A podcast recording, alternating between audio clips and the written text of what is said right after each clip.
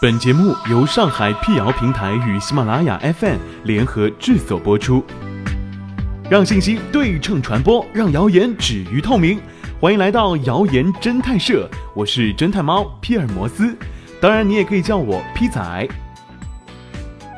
在今天的辟谣开始之前呢，欢迎关注我们的微信公众号，请搜索“上海网络辟谣”并认准加 V 标志，皮仔在等你哦。近日，一篇题为。春雾秋冻可休矣的文章在朋友圈流传。该文章表示，春雾秋冻不害杂病，在很多人眼里如金科玉律一般。但时至今日，春雾秋冻已经不再具有指导性意义了。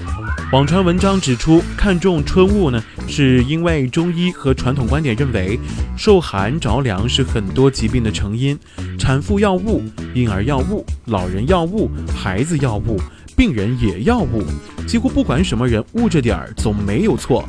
过去人们缺乏传染病的相关知识，只把气温变化当成了感冒等传染病的诱因。春捂秋冻并没有什么科学性，只不过是在特定条件下形成的习惯罢了。这个说法对吗？乍暖还寒、最难将息的日子，我们该如何穿衣呢？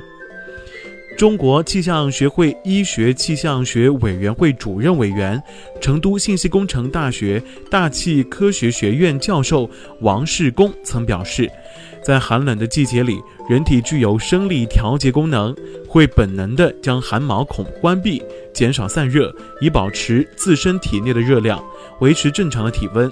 随着立春之后天气逐渐回暖，人体内的生理御寒的戒备心也逐渐放松了，于是人体汗毛孔呢也缓慢的舒张开来。此时一旦遇到天气骤变或者受到冷空气活动的侵袭，人呢就很容易着凉，使抵御力下降，重者可引发其他疾病。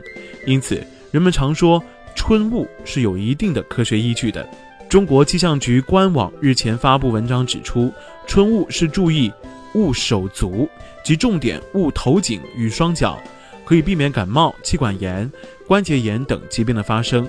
传统养生主张，春时衣着宜，夏厚上薄，因为人体下身的血液循环要比上部差，容易遭到风寒的侵袭。女性如果过早的换裙装，导致关节炎和多种妇科病。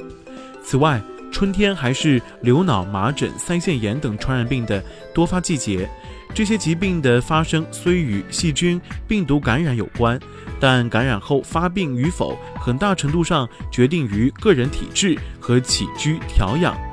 上海市气象服务中心首席服务官张瑞怡告诉《解放日报》上官新闻记者：“春雾并非是让自己裹得严严实实的，而是强调慢慢的减少衣物，及衣物增减既要看天气，也要根据自身的体质。”他列举：三月二十八日最高气温预计可达二十二摄氏度，达到这一周气温的顶峰，但受到冷空气影响。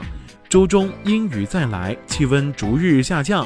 三月三十一号，气温滑至低谷，仅有八至十二摄氏度。到周末，气温再度回暖。遇到这种情况，需注意春季气温日差依旧较大，早晚较冷。此时适当捂一会儿。而中午时刻或在温暖的室内，此时可以适当的脱掉衣服。气温下降的时候，也需未雨绸缪，及时添衣。当然。春雾也是有一定的限度的，在增减衣物的时候，最好先听听天气预报。气温转热后，有些人还穿着很多衣服，甚至捂出了汗，冷风一吹，反而更容易着凉。张瑞怡提醒，春雾要注意及时调整着装，别让自己觉得冷。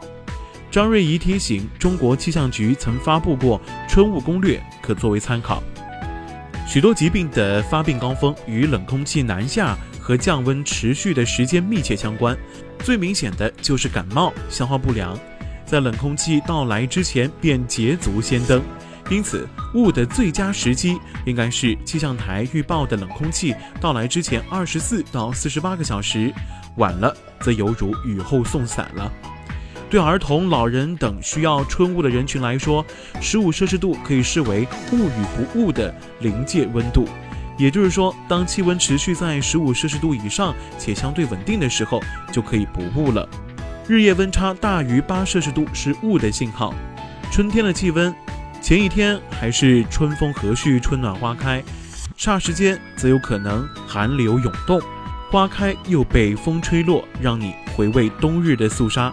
面对温度百变的春天，何时加衣呢？现在认为日夜温差大于八摄氏度是该物的信号了。